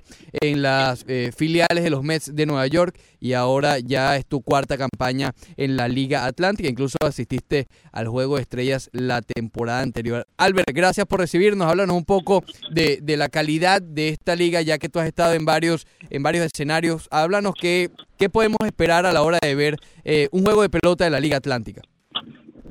Este, no, bueno, muchas gracias por, por la oportunidad. Este, agradecido estoy con ustedes por tomarme en cuenta y, y de participar hoy en, en su programa. Este, no, bueno, es una liga con, con mucha experiencia, ya que vienen bastantes jugadores que, que, que han jugado en las grandes ligas. Eh, por lo menos el año pasado tuvimos un jugador de élite que era Francisco Elquí Rodríguez. Y eh, no, este, una liga bastante competitiva, bastante fuerte y muy buena, sí, muy buena. Albert, ¿tienes, ¿tienes ficha en, en Venezuela? ¿Eres de Caracas, Venezuela? ¿Tienes ficha en la liga ya en, en, en la LVP? Sí, eh, eh, tengo, yo juego con, con Caracas. Ah, con los Leones, muy bien. ¿Ves? Ah, como, como debe ser, Leandro. Sí, ya, ya, ya, ya te. Como es- ya, ya, no, espérate, ya no, Ya, ya, no vas a hablar en la entrevista. Ya no vas a hablar en la entrevista, no mentira. Eh, Albert, háblanos justamente, ya para entrar en, en materia como tal, en estos cambios. Eh, oye, yo te digo, escribí aquí en el, en el guion que tenemos para el rol deportivo los cambios que se me vinieron a la mente: robo de primera base, la zona de strike digital, mover el montículo, cronómetro, hombre en segunda. Y sé que se me están escapando uno que otro. Cuéntanos tu experiencia con algunos de estos cambios, si es que la has tenido directamente, te has visto influenciado con ellos. No, bueno, eh, es, es algo bastante eh, confuso al principio porque nosotros veníamos de, del- de la primera mitad de jugar totalmente el béisbol, eh, como se dice, lo que es el béisbol normal. Y, y en esta segunda mitad regresamos con, con muchos cambios. Pues eh, eso del robo de primera. Eh, la liga comenzó un poco confusa porque al principio pusieron aprobaron algunas reglas, entonces venían al siguiente juego y quitaban esas reglas y ponían otras, por, por ejemplo, cuando el, el lanzador se podía eh, eh, virar hacia primera, después dijeron que, que no podía, ah, después que sí podía, después ahora que no podía, entonces es bastante confuso. Sí. Eh, una es sí el robo de primera, eh, ya por lo menos el, el catcher, este, cuando no hay hombre en base, por, por lo menos uno no se preocupaba por, por un pichón en el suelo que tú pudieras bloquear o algo, no, ahora sí eh, siempre tienes que estar activo porque ya una vez que falle la pelota tienes que buscarla como que si hay un corredor en base, es cuando el corredor se puede robar primera. Claro. Eh, la otra es que te dan un tiempo estimado de cuando el pitcher entra a calentar. Eh, muchas veces si tardas mucho tiempo de llegar al bullpen a, a- al montículo, este, te dan uno, dos, tres picheos, pues. No te dan mucho. eh, O sea, el pitcher es- tiene que venir corriendo, básicamente. Sí, eh, por lo menos nosotros aquí eh, ellos implementaron un, un carro, eh, un Ah, carrito de golf que viene del bullpen a- a- hacia, hacia el montículo, pues, un poco más rápido. Eh, la otra, por lo menos, eh, a- van a haber muchos robos, o por lo menos ahorita hay, hay muchos robos de base, ya que el pitcher tiene que sacar el pie de, de la caja para poder lanzar hacia primera, incluso hacia segunda. No puede hacer el, el inside move, que es al- con la rodilla por dentro, tampoco puede hacer eso. Entonces ya por lo menos ahí eh, el corredor tiene la ventaja.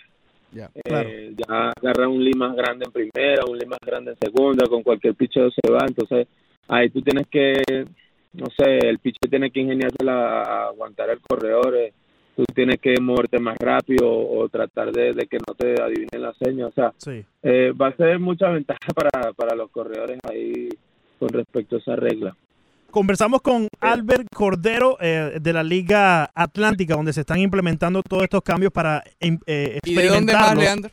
Eh, y también de los Leones del Caracas. Muy bien, muy bien. Y con los Sugarland Skitters, eh, tenemos que agradecer también a César Tobar, quien fue el que nos hizo el contacto Claro que sí. con eh, Albert Cordero para así poder tenerlo aquí en el Ross Deportivo hoy. Albert, vamos cambio por cambio, ¿no? Y como eres receptor, eh, prácticamente el cambio del robo de primera te afecta porque tienes que estar, como bien dijiste, en la expectativa de cada lanzamiento, porque si se va algún lanzamiento hacia atrás en un wall pitch o un piconazo, eh, pues tienes que tratar de bloquearlo en cada lanzamiento porque si no te pueden robar la primera base, claro está. ¿Tú piensas que esto te va a quitar eh, como receptor un poco de estamina, te va a cansar un poco más rápido durante el juego debido a que tienes que estar en, en la posición de expectativa tanto tiempo? Bueno, eh, pienso que todo depende de- de- del lanzador. Pues este, eh, aquí, por lo menos en esta liga, se ve mucha mucha experiencia y son pocos los que lo que tiran, por ejemplo, lanzamientos tan malos, así que, que tú no puedas dominar. Este, y no, bueno, pienso que sí, va a estar más activo. eh, imagínate que venga un pitcher que tenga bolero, eh, una curva, algo, tienes que estar más más activo. Por lo menos eso era el momento en que básicamente eh, yo personalmente eh, descansaba cuando no había corredor en base. Claro. Estaba en una posición más relajado y toda la cosa. Albert, llévanos un poco a- al clubhouse antes de, de- del comienzo de los encuentros. ¿Les informan? eh, o sea, obviamente saben que están estos cambios, pero digamos, los, instruyen, los educan, diciéndole que a partir de, tal juego va a comenzar tal regla, o, están al tanto de todo eso, o digamos básicamente cómo vaya viniendo. Eh, al principio de, de comenzar la temporada, eh, el presidente de la liga eh, se acercó a cada uno de los equipos y, y le explicó las reglas a, a- a cada uno. Eh, luego, eh, las reglas no se implementaron en la primera mitad, o sea, jugamos la, la primera mitad de, de la temporada normal. Tradicional. Y exacto, y en la segunda mitad, antes, antes de comenzar la segunda mitad, tuvimos un pequeño meeting con, con el manager de nosotros y, y nos explicó cada una, una de las reglas. Entonces, cuando eh, comenzamos el primer encuentro, eh, hubieron, eh, aprobaron esas reglas. Entonces, jugamos uno o dos encuentros con esas reglas. Después, el tercero y el cuarto cambiaron. Después, el siguiente volvieron a, a implementar eh, Claro. eh, las reglas. Entonces, me imagino que son como, como experimentos que ellos están Claro. haciendo en, en cada uno de los encuentros a ver cómo funciona cada uno.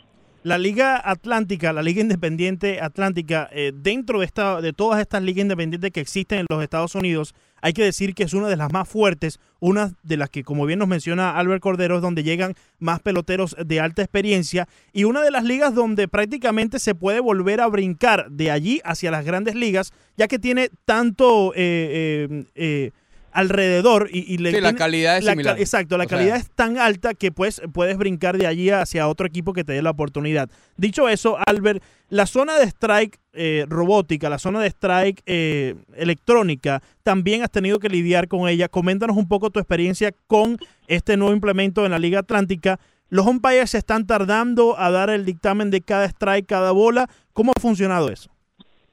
Eh, nosotros hasta ahora eh, hemos tenido un solo juego con con con, eh, con ese programa. Eh, Sí. eh, tuvimos un juego que fue no fue no fue este tan tan diferente, pues fue bastante bueno. Lo único es que el el cuadro es un poco más grande. Dicen que cuando tú entras al cajón de bateo, la máquina te toma de acorde a tu estatura o a tu a tu forma de batear te toma cuál es tu zona de strike. El juego, el juego fue un, basta- eh, un poco extraño porque sí, el, el, el umpire se tomaba como eh, unos segundos para cantar el strike o cantar la bola, eh, pero para mí, para mí fue bastante bueno, pues habían picheos que, que tú creas que estaban cerca, que antes te, te cantaban strike y eh, te lo cantaban bola. Pero también habían picheos confusos que por lo menos o un picheo alto o un picheo que, que venía bajito y rompía un poquito más abajo, eh, eran strikes, pues, pero me imagino que eso va a ir eh, mejorando, eh, van a ir eh, a- actualizándolo, obviamente, y va a ser un poco mejor. Albert, sabemos que la zona de strike y el strike en sí es por donde pase eh, eh, con lo que tenga que ver con el plato, no donde caiga. ¿Tú piensas que ahora esto eh, cambia un poco y es más donde caiga el lanzamiento en vez de donde pase? Bueno, eh, eso, eh, obviamente eso, eso es lo que dicen, pero oh, imagínate un picheo que, que creas tú que pase por la zona, Claro. pero un picheo que rompa mucho, que, que pase por la zona, pero yo lo agarré obviamente fuera de, Sí, una curva, una curva 12-6, por ejemplo, que pasó por la zona y claramente es strike, pero tú, eh, eh, por la naturaleza del picheo, tú la vas a, re- a recibir un poco más bajo de la zona porque es, es así, es así el lanzamiento. Entonces, ese picheo, ¿crees que ahora no se cante strike, pero antes sí?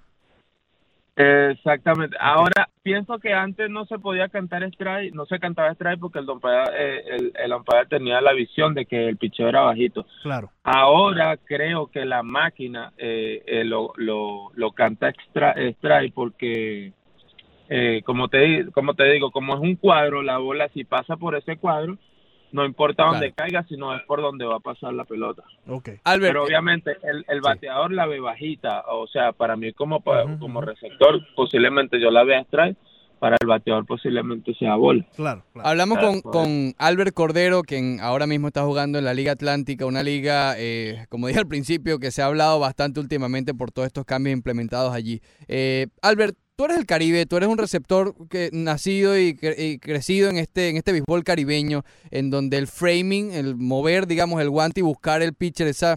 eh, no es malicia, pero quizás viveza que, que, que- que se ha vuelto un arte, ¿no? En- entre los receptores. ¿Cómo cambia tu approach, tu mentalidad a la hora de, de- de- ya como receptor, ¿no? A la hora de que ese framing básicamente ya, ya no va a existir. Sí, eh, Antes, antes eh, por lo menos, como tú dices, ese framing, eh, tú tratabas de, de engañar un poco a, al, al umpire o hacía un poco que, que se viera mejor el picheo para, para que así fuera por lo menos un strike o algo. Eh, ahora me imagino que eso no, no va a funcionar, pues por lo menos aquí donde estamos implementando estas nuevas reglas no, no, no creo que funcione mucho porque ya que es una máquina que te va a decir si es bola o es strike, este, tú solamente me imagino que recibirás el picheo donde donde caiga y bueno ya, ya la decisión será de, de una máquina y no de, del umpire que está detrás. Ya no, ya no, ya no hay quien reclamarle, Albert.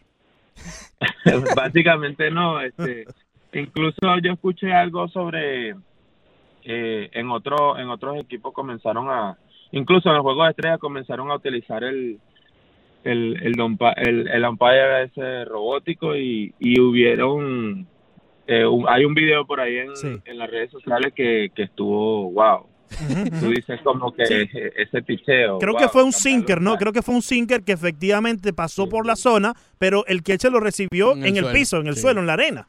suma- sumamente bajito, Sí. incluso eh, otro equipo había situación de toque eh, y el picheo fue sumamente alto y, y el umpire cantó strike, pues fue lo que lo que dictó Sí. la máquina y eso fue lo que cantó el umpire. Obviamente uno como bateador o como jugador se molesta, Claro. pero es como tú dices, No pues, tiene con quién. al menos que subas al parque de prensa y le reclames a la máquina. Ya verás tú si le quieres tirar un café encima, a ver si se apaga el robo ese. Pero, Al- Albert, te, sabes. te pregunto brevemente, eh, eh, y esto quizás lo puedes responder con un sí o no.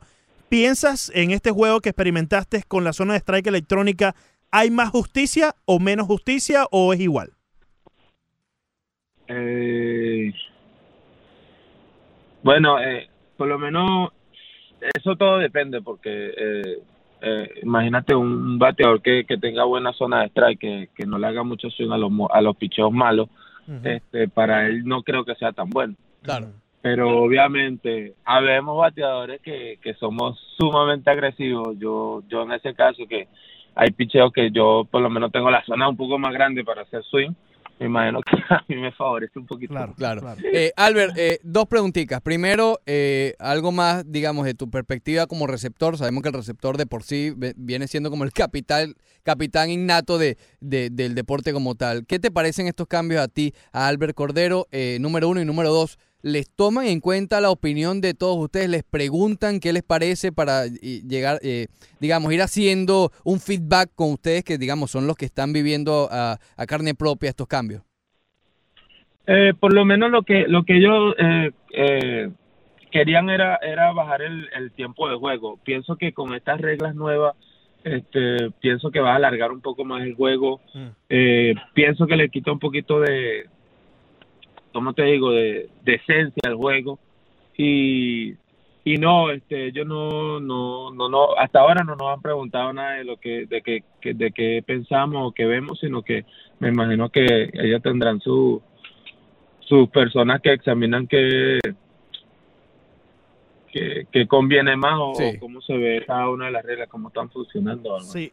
O sea que, y ya nos diste tu opinión, eh, pero piensas eh, que deberían interactuar un poco más con ustedes que están viviendo estos cambios en carne propia? ¿O eh, crees que esto es un grupo que simplemente está viendo lo que está pasando en el juego, poniéndolo como data y así después ellos tomarán sus decisiones?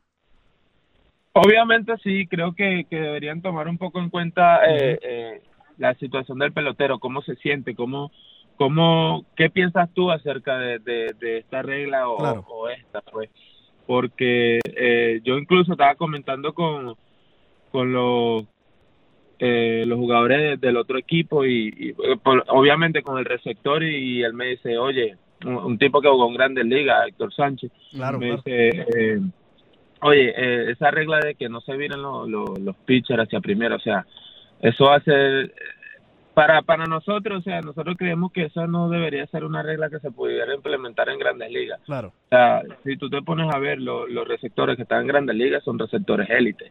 Eh, entonces, ya llevar al juego a que prácticamente te roben todas las bases, o sea, no sé, pienso que, que no, no va a, a estar de acuerdo con esa regla. pues. Albert, en general, eh, todas las opiniones que has escuchado con tus compañeros y los compañeros que están en otros equipos, ¿Ha caído bien estos cambios? ¿Le ha gustado a la mayor cantidad de jugadores de esta liga? No, no, no creo que, que la mayoría de, de, los, de los jugadores estén de acuerdo con, con, con esas nuevas reglas. Eh, pienso que también es, un, es como algo nuevo para nosotros. Pero, Sí, sí. eh, eh, es primera vez que se experimenta esto y bueno, de, de ahí a, a como vaya avanzando todo, se va viendo la diferencia. Por lo menos en caso del robo de primera, pues dicen que el robo de primera te cuenta como, como, como un ponche, Mm.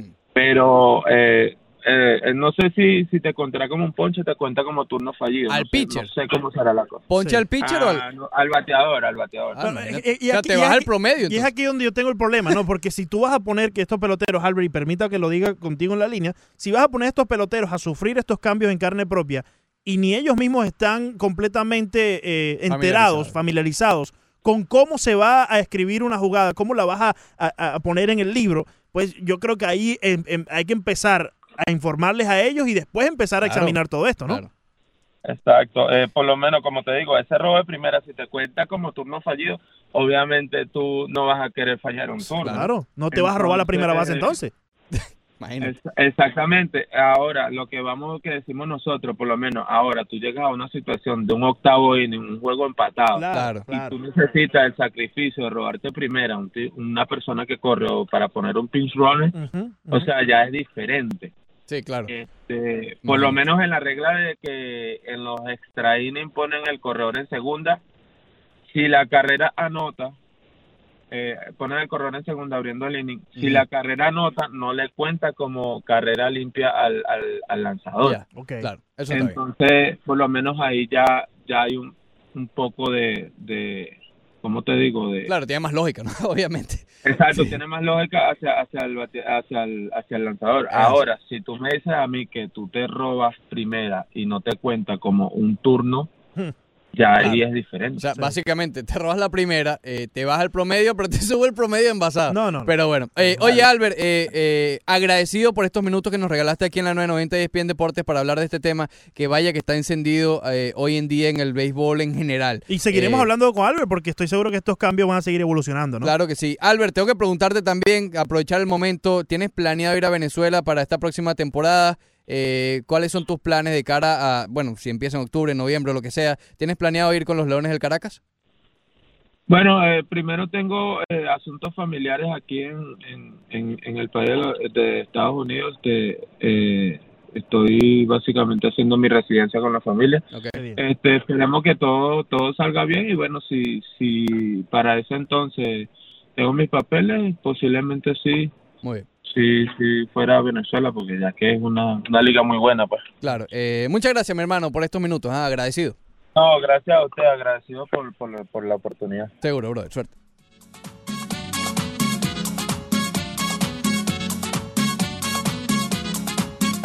Seguimos siendo la moda como Tommy Hilfiger. You look at me, say yes, yo that's the nigga que te puso a bailar y gritaron ¡Aleluya! Yo bailo con tu Eva y yo bailo con la suya. Homenaje a Selena griten La gente que no bailan, entonces que se salgan para afuera. Para la calle sin cotorra. Después del corte comercial, corte comercial, más del Rush Deportivo.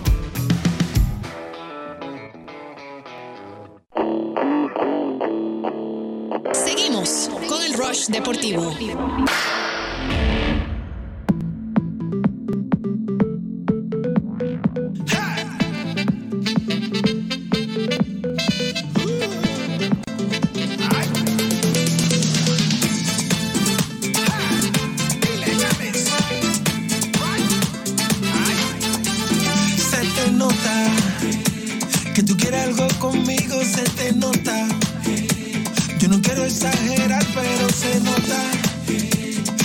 Bien, regresamos al Ross Deportivo por la 990, última parte del programa. Eh, con respecto a las entradas, Napoli contra Barcelona, eh, tranquilo, que tenemos para rifar. Tenemos unas cuantas para rifar, pero ya por cuestiones de tiempo ya no, ya no será hoy. Pero manténganse en, en sintonía del Ross Deportivo por la 990 y ESPN Deportes que vamos a estar rifando eso. Oye, eh, excelente entrevista con Albert Cordero. Leandro, gracias que hiciste el contacto con César Tobar, Claro, claro. quien también estuvo por aquí hace, hace un tiempo. Sí, sí. Eh, vamos a seguir de cerca esto porque Creo que es necesario, creo que es necesario. mucho Ricardo. podemos hablar nosotros, pero, Claro, claro. pero ellos lo están viviendo eh, allí, ¿no? Ellos son los que realmente pueden dar la opinión si sí o si Sí, no, Y según lo que entendí entre el testimonio de Albert Cordero eh, sobre la zona de strike electrónica, todavía no existe el 100% de justicia, ¿no? Eh, porque se va adaptando a cada bateador, a algunos le va a beneficiar, Claro. a otros no. Entonces yo creo que si se va a implementar, debe de ser un estándar para cualquier bateador que se pare en bueno, el plato, ¿no? acuérdate que en teoría, según el reglamento,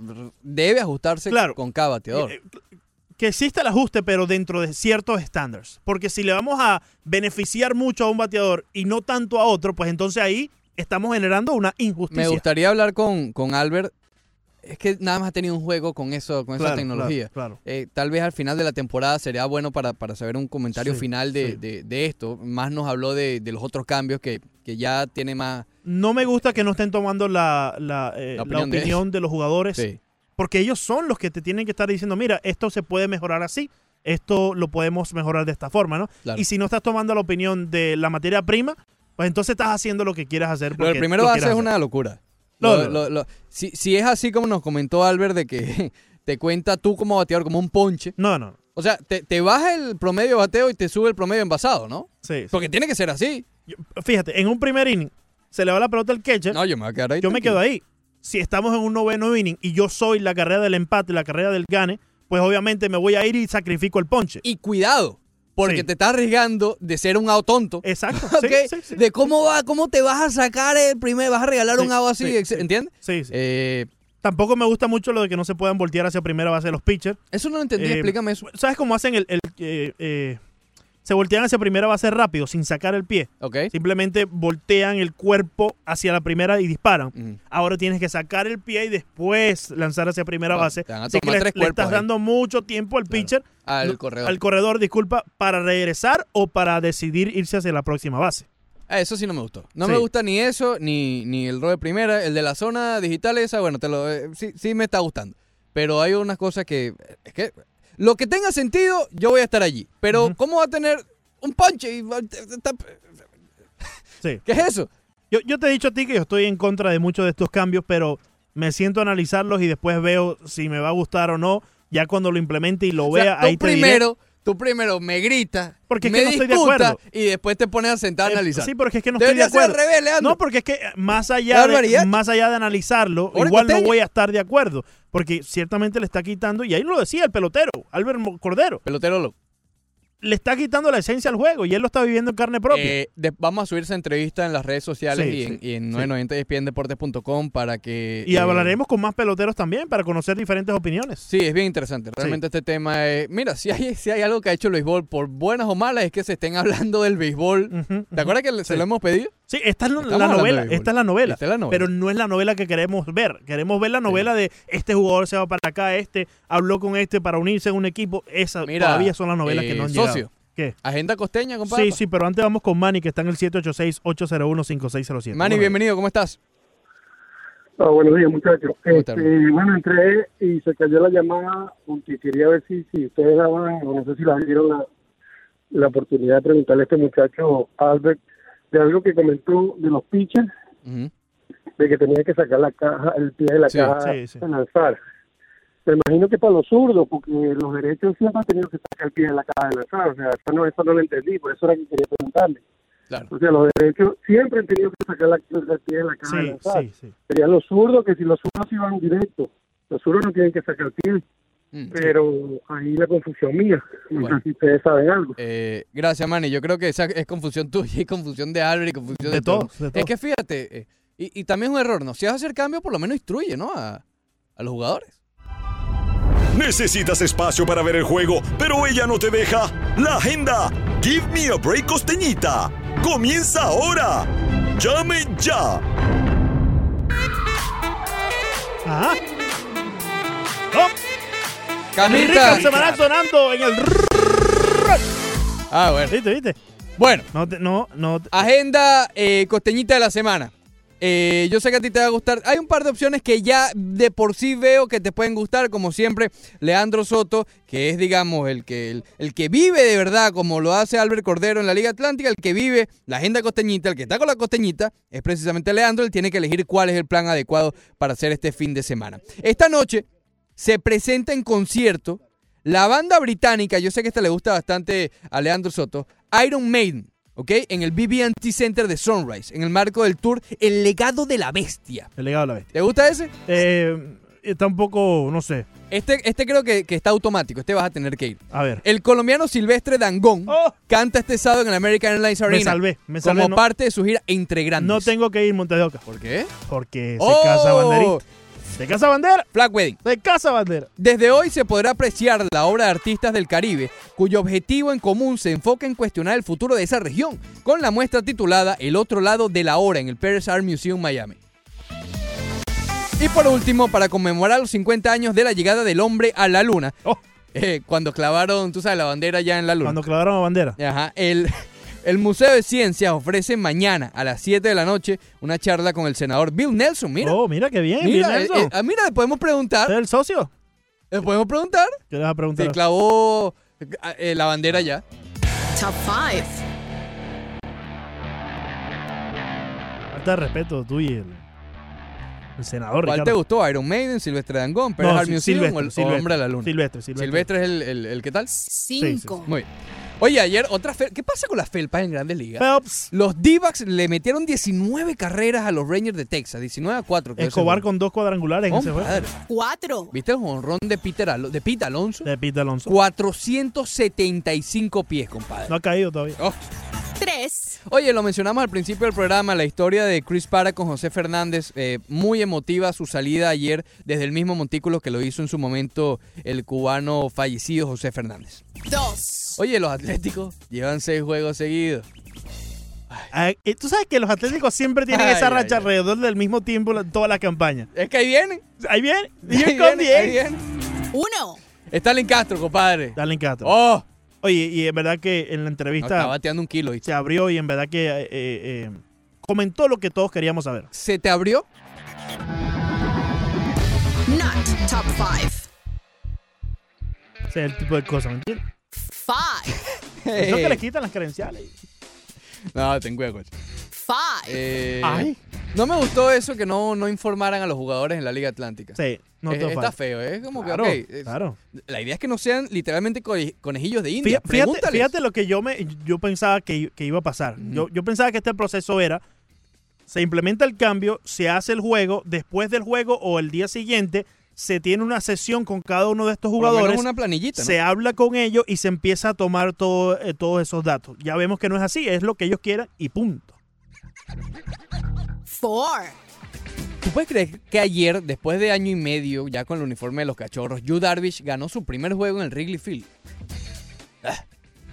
Three. Imagínate, esa Hay billete. Sí, hay, Hay billete, billete hay ahí, me- bastante billete, déjame decirte. Oye, el Thunder de Oklahoma City, compadre, ahora no, tranquilito con Chris Paul. Quédate a tu Chris Paul y deja de estar hablando bobería. Two. Eh, dos strikes no cantados en el juego de los Marlins, Leandro Soto.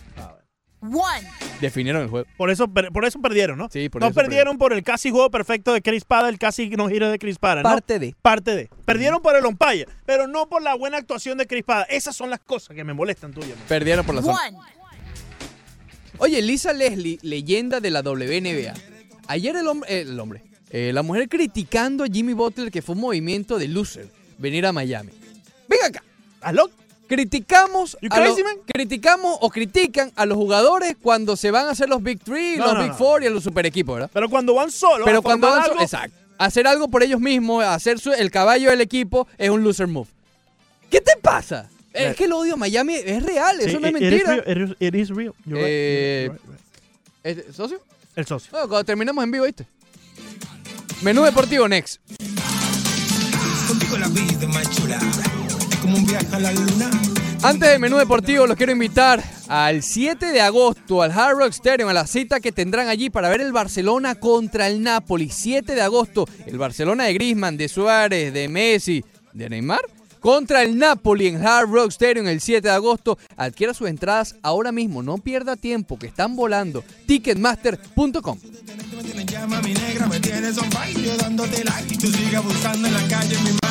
Bye, have a great time. Recalculando.